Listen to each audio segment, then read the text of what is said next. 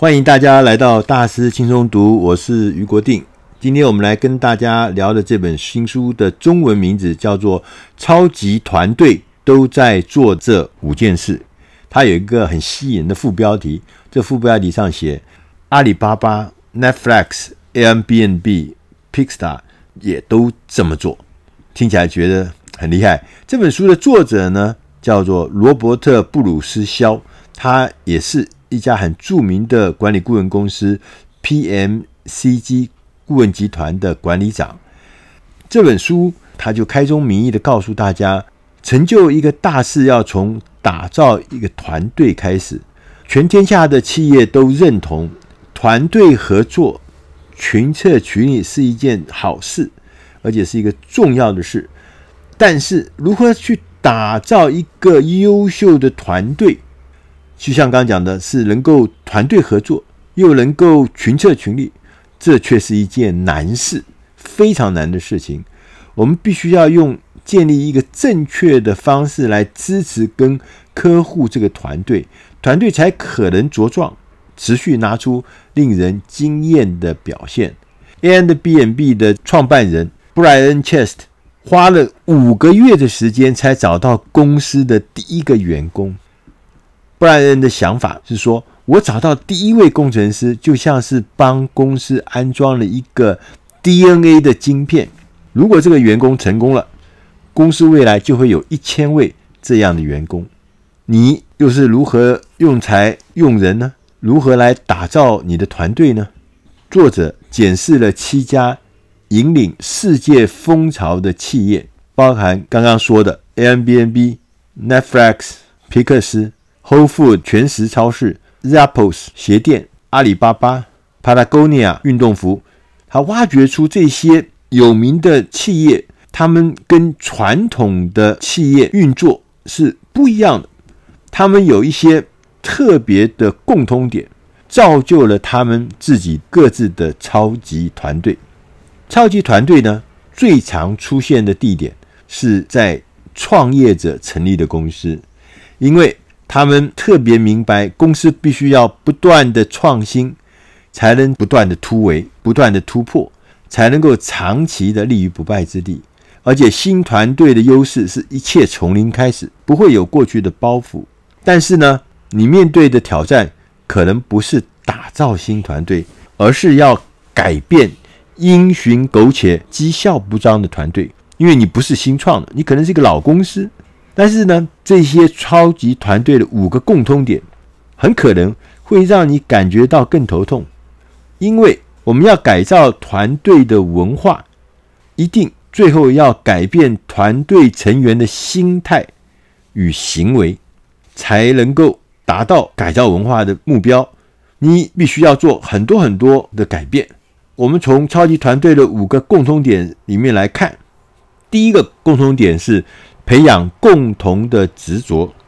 传统团队讲求的是专业的、有效率的，超级团队则是把工作当作信仰跟使命。这是传统团队跟超级团队基本的不一样。超级团队的员工，他们认为自己是要拯救或是改善这个世界，所以他们的使命。跟信仰是很坚定的，很执着的。他们有能力克服所有的逆境，这是他们坚信的。他们一定可以获得胜利。Patagonia 的那个运动服，这是一个很有名的牌子。他们专门设计跟销售环保的户外衣服跟设备。他的创办人伊万就曾经公开的反对，有人如果是为了时尚而购买 Patagonia 的衣服。他说不必了，但是呢，反而宣扬另外一件事情：你不要平常的时间只为了办一点点小事就开一部很耗油的大车外出。他曾经刊登一个广告，这广告呢不是鼓励大家来买我 Patagonia 的衣服，而是呼吁大家要少一点的消费来拯救地球。当然，执着也会带来问题，但是呢，团队成员。抱持着做一天和尚敲一天钟的心态，情况会变得更严重。所以，执着是成就大事的基本条件。如果你采取中庸之道，那是无法制胜的。第二个共同点是看待价值观比资历还要重要。传统的团队挑人看资历，超级团队是高度的重视个人的特质。一家公司的文化可以简单的定义为我们这里做事的方式，这就是我们的公司文化。如果你只看履历，用到与公司文化格格不入的新人，其实是很难把事情做大。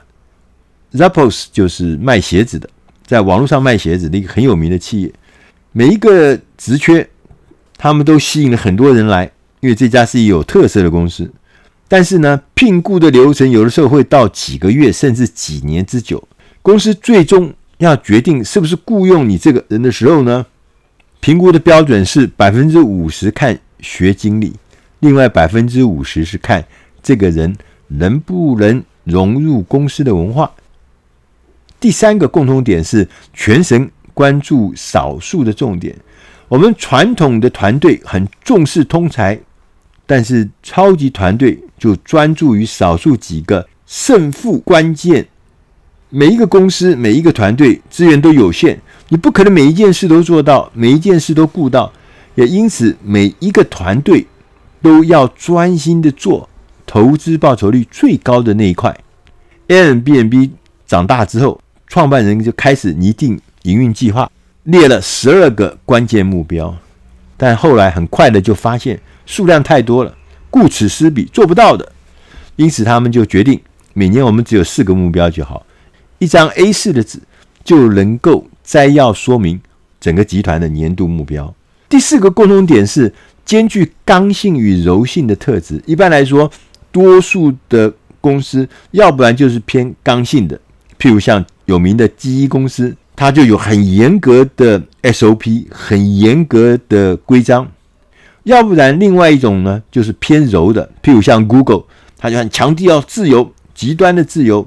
两者之间如果能够兼备，那就是超级团队的特征。听起来矛盾啊，不过要达成的方法是创造出适合你的团队的正确文化，加以维持。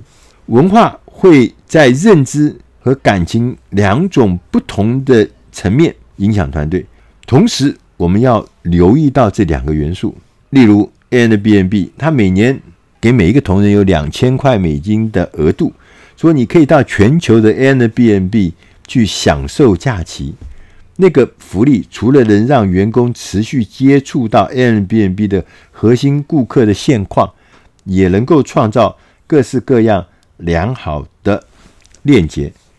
第五个特征叫做勇于提出异议。传统的团队永远都试着避免冲突，和谐作用很重要。但是超级团队则积极鼓励冲突。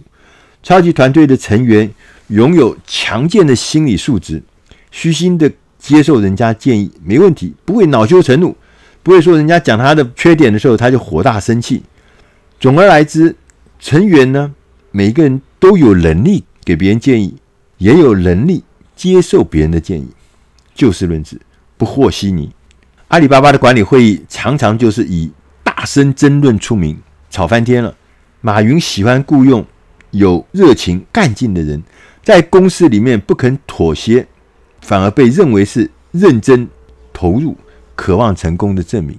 所以那个温温煦煦、温良恭俭让。不一定在超级团队里面是喜欢的。这五个共通点，简单来说，做起来了都不太容易。那就是为什么这些超级团队能带来独特的竞争优势？因为它跟我们不一样。即使是成功的典范 Netflix，也是走过早期，差一点就退出舞台的这个经历后，他也摸出自己的成功公式。所以每一个成功的企业，它都有自己的成功公式。你如果要变成成功的企业，你必须要找出自己的方程式，这是非常重要的。以上这本书的内容是出自《大师轻松读》第七百零二期，超级团队都在做这五件事。希望你会喜欢，谢谢大家，再会。